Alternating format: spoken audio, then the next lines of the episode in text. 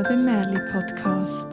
Ich bin Isabel Hauser, leidenschaftliche Erzählerin und Sammlerin von Merli, Mythen, Sagen und Legenden aus der ganzen Welt. Zusammen mit den besten Erzählerinnen und Erzählern in der Schweiz erzähle ich dir die schönsten Geschichten, so bunt wie das Leben selber. Möchtest du mithelfen, dass auch andere den Merli-Podcast finden und in Geschichtengenuss kommen? Das geht ganz einfach. Auf Apple Podcasts kannst du eine Bewertung hinterlassen und einen Kommentar schreiben. Dafür kommst du meine unendliche Dankbarkeit und einen zauberhaften Gruß über. Und auf Spotify kannst du eine Sternchen-Bewertung abgeben. Auch so werden mehr auf den Merli-Podcast aufmerksam. Wenn du am Merli Podcast selber einen Gruß möchtest schicken, dann kannst du das per E-Mail machen auf merlipodcast@gmail.com. Merli wie immer mit AE. Das Einhorn und ich freuen uns auf deine Post. Heute erzählt dir Martin Niedermann die Sage der Bergfrau am Rothorn. Und ich teile ein Missgeschick von heute Abend aus der Küche wo eine zauberhafte Wendung genommen hat. Darum machen wir uns jetzt auf den Weg, dorthin, wo alles möglich ist und Wünsche wirklich wahr werden.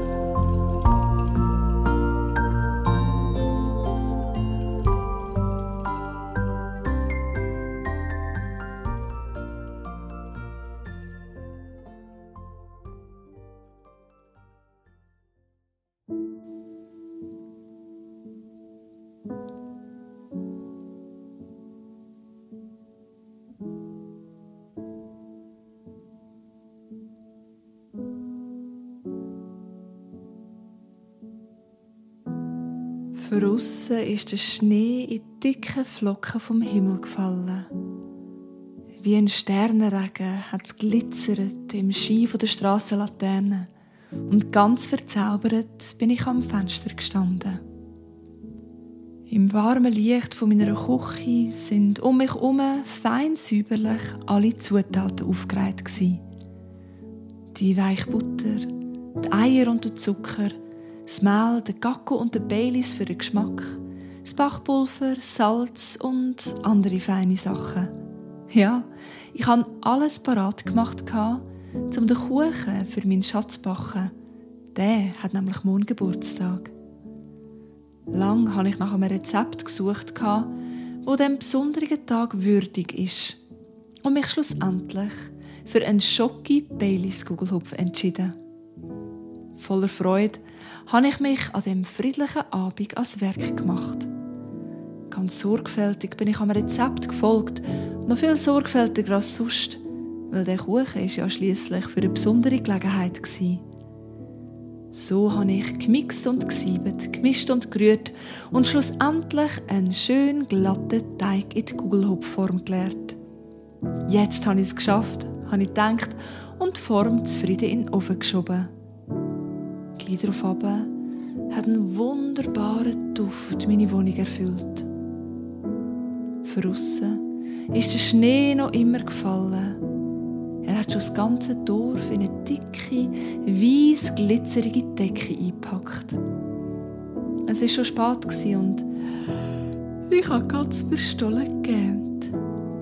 Sobald der Kuchen aus dem Ofen kommt, gehe ich noch bisschen lesen und dann gleich schlafen, habe ich gedacht Kuchen ist genau so aufgegangen, wie ich es wollte. Und ich habe mir vorgestellt, wenn ich den Morgen meinem Schatz wieder auftische, einen perfekten Kugelhupf und wir zusammen werden feiern. So einen richtigen, zauberhaften Wintergeburtstag. Der Küchenwecker hat mich aus meinen Träumen gerissen. Ich habe den Kuchen aus dem Ofen genommen, die Nadelprobe gemacht. Jawohl, er war schon durchgebacken und, wie sie im Rezept gestanden ist, habe ich ihn ein paar Minuten in der Form stehen gelassen, zum Abkühlen. Lang habe ich aber nicht mehr warten. Ich wollte den Kuchen unbedingt aus der Form stürzen. Ganz vorsichtig habe ich die Form mit einem Teller gekehrt, bisschen geschüttelt und nichts ist passiert. Gespässig. Ich habe die Form bisschen fester geschüttelt. Nichts ist passiert. Da habe ich die Form nochmal umgekehrt, ein Messer zur Hilfe genommen und vorsichtig die Ränder vom Kuchen von der Form gelöst. Also nochmal. Teller drauf, umkehren, schütteln. Und da hat sich endlich etwas gelöst. Voller Freude habe ich den Teller abgestellt, die Form gelüpft und leer geschluckt. Ja, die eine Hälfte vom Kuchen war tatsächlich auf dem Teller. Die andere hat noch immer in der Form geklappt. Der Geburtstagskuchen für meinen Schatz war total futsch. Die Kugelhupfform mit dem halben Kuchen immer noch in der Hand, habe ich auf die andere Hälfte auf dem Teller gestarrt. Das darf doch nicht wahr sein. Ich habe doch alles ganz genau so gemacht, wie es dort gestanden ist. Und meine Ungeduld hat zum Schluss alles kaputt gemacht. Kopf, normal, habe ich in die Stille von meiner Küche gerufen. Was soll ich denn jetzt machen? Und zu meinem grossen Erstaunen habe ich eine Antwort bekommen.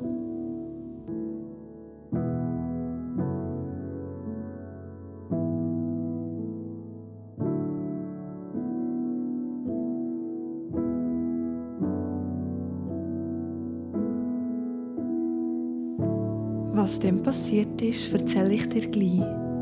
Zuerst erzählt dir jetzt der Martin Niedermann die Schweizer Sage von der Bergfrau am Rothorn. Der Martin Niedermann aus Bern erzählt Geschichten mit Absicht für Kind und für Erwachsene. Aus eigener Erfahrung kann ich sagen, dass der Martin wirklich begeistert, bildet und verzaubert nicht nur mit seinem grossen Repertoire an Märchen, Sagen und Legenden, sondern auch mit seinen Liedern und dem Buchredner Esel Noldi. Eine grosse Leidenschaft von Martin Niedermann ist das therapeutische Erzählen. Zu dem Thema hat er verschiedene Bücher herausgegeben und auch eine CD mit Alpensagen. Live ist Martin auf klassischen Bühnen, wie zum Beispiel im Sagenmuseum in Lutherbrunnen anzutreffen und auch mit seinem Storymobil oder Merli-Velo überall unter freiem Himmel. Kein Weg ist ihm zu weit, kein Ort zu abgelegen. Und jetzt erzählt uns der Martin Niedermann die Sage von der Bergfrau am Rothorn.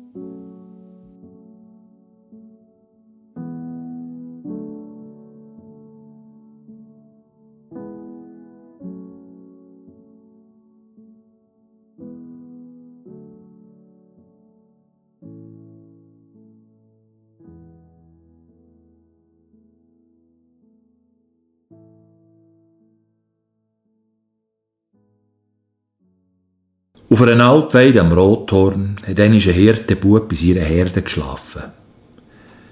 Da hat es ihm geträumt, der Chöre von weit her ein Silberglöckli läuten. Er hat sich umgedreht und hat eine wunderhelle Frau gesehen, wo seiner weissen Leitkuh eine neue Schelle umhängt. Dann ist sie zu ihm auf leisen Sohlen gekommen, hat sich zu ihm gebückt und hat ihm etwas vorgesungen. Und da hat er nicht mehr erwachen Und wo sie ihr Lied benendet hat, da hat sie ihm gewinkt mit ihrer blütenweissen Hand. Und der Bub hat nicht gewusst, was mit ihm passiert.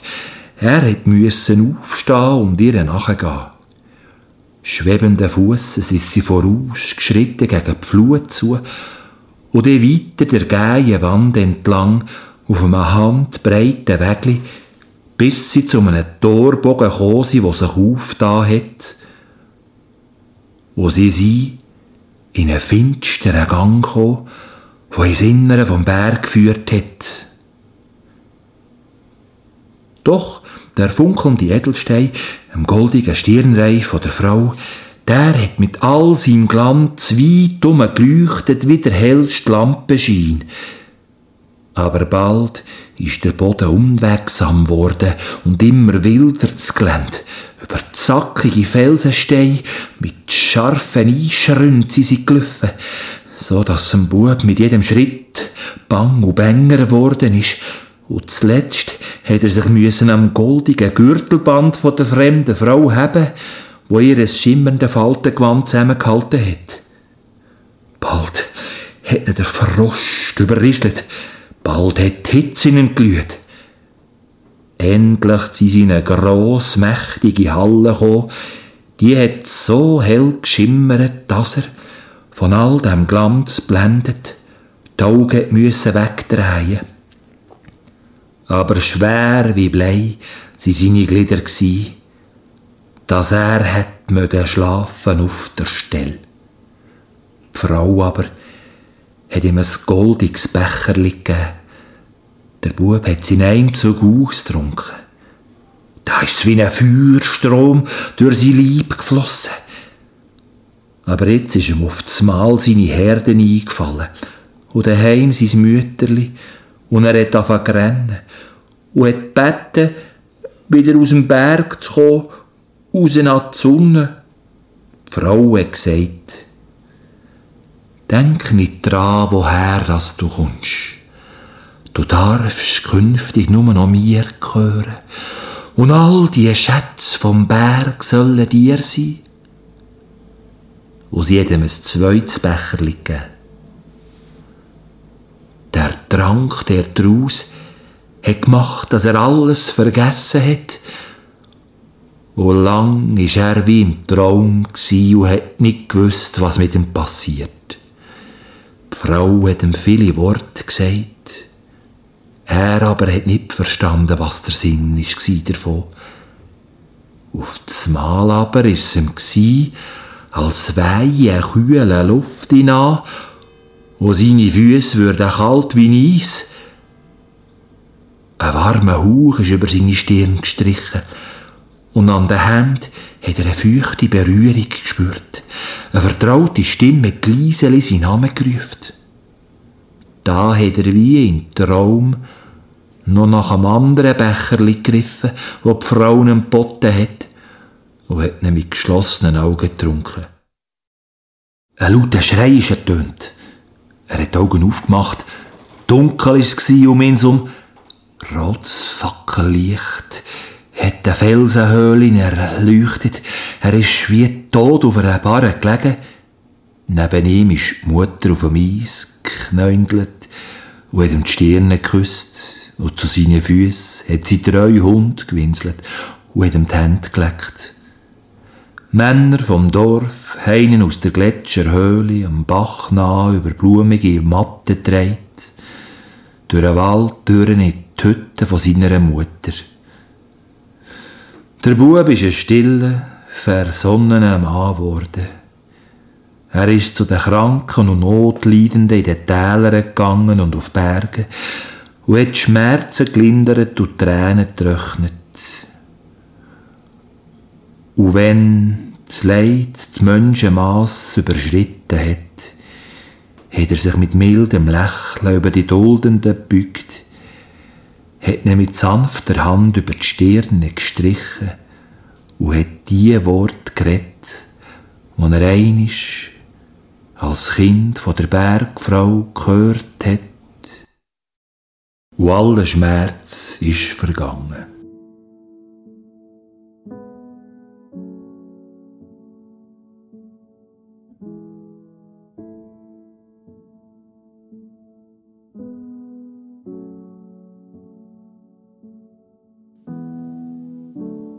Das ist doch nicht so schlimm, hat das feines Stimmli gesagt. Nicht so schlimm. Nicht so schlimm. Also auch wenn es jetzt noch nicht so spät wäre, ich habe gar nicht mehr genug Zutaten da, um einen neuen Kuchen zu backen, habe ich gerufen. Und mich erst dann gefragt, woher denn die Stimme überhaupt gekommen ist. Ich war nämlich ganz allein in meiner Wohnung. Ich habe umgeschaut.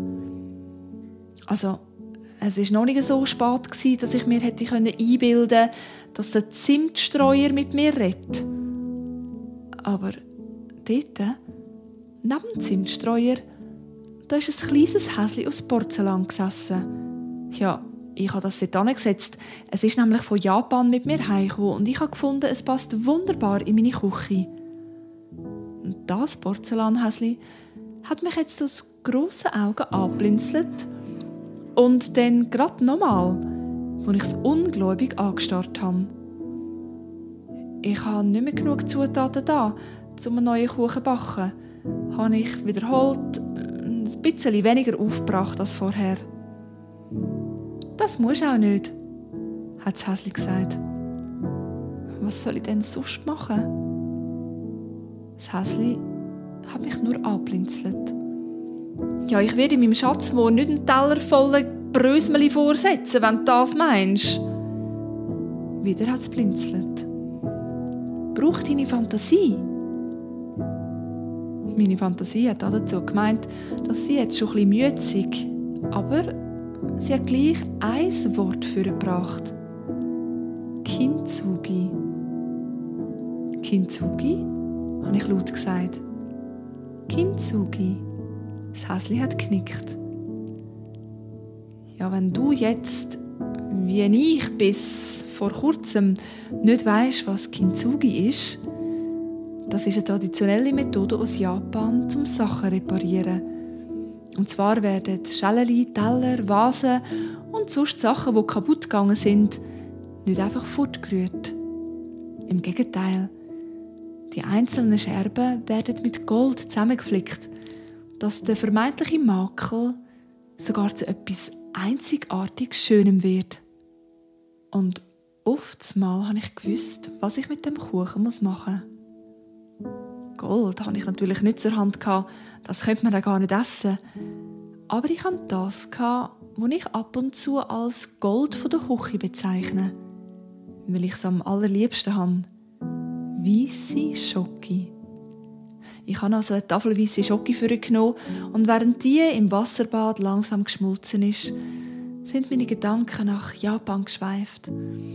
Zu all diesen schönen Erlebnissen, die wir dort hatten. In diese schönen Gedanken versunken, habe ich den Kuchen mit der Schoki wieder zusammengeklebt. Und mit einer anderen Schoki, mit einer braunen, habe ich dann noch eine Glasur darüber gemacht.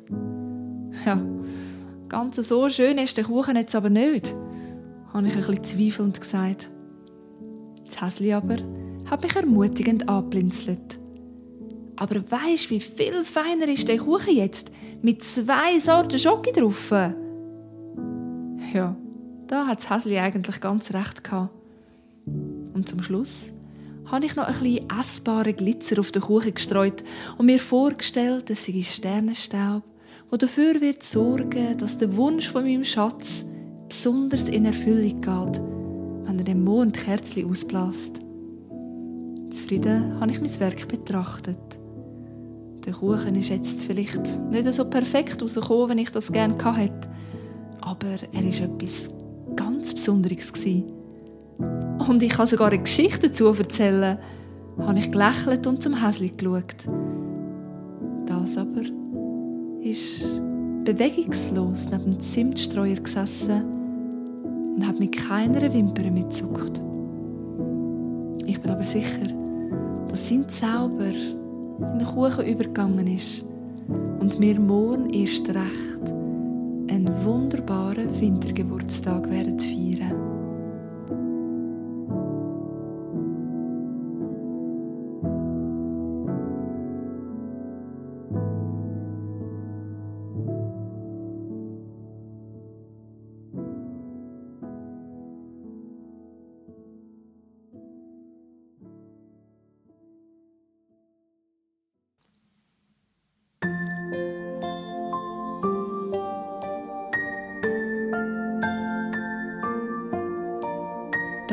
Vielmals fürs Zuhören. Das war es für heute. Wenn du mehr von Martin Niedermann möchtest hören, dann findest du auf redensart.ch alle Informationen. Die Inspiration für die Rahmengeschichte war tatsächlich der Kuchen, den ich heute Abend für den Geburtstag von meinem Schatz gebacken habe. Der Gugelhupf ist wirklich in zwei Teile gebrochen und ich habe ihn gemäss der Kintsugi-Philosophie mit Schoki wieder zusammengeklebt. Wenn du ein Foto sehen davon dann kannst du auf Instagram oder Facebook unter Merli Podcast anschauen. Wenn du meine Geschichten einmal live erleben willst, erfährst du auf isabelhauser.com, wann und wo das nächste Mal möglich ist. In zwei Wochen gibt es eine neue Geschichte und ein weiteres zauberhaftes Erlebnis aus meinem Alltag. Und jetzt wünsche ich dir, dass du glücklich und zufrieden lebst. Bis zum nächsten Mal.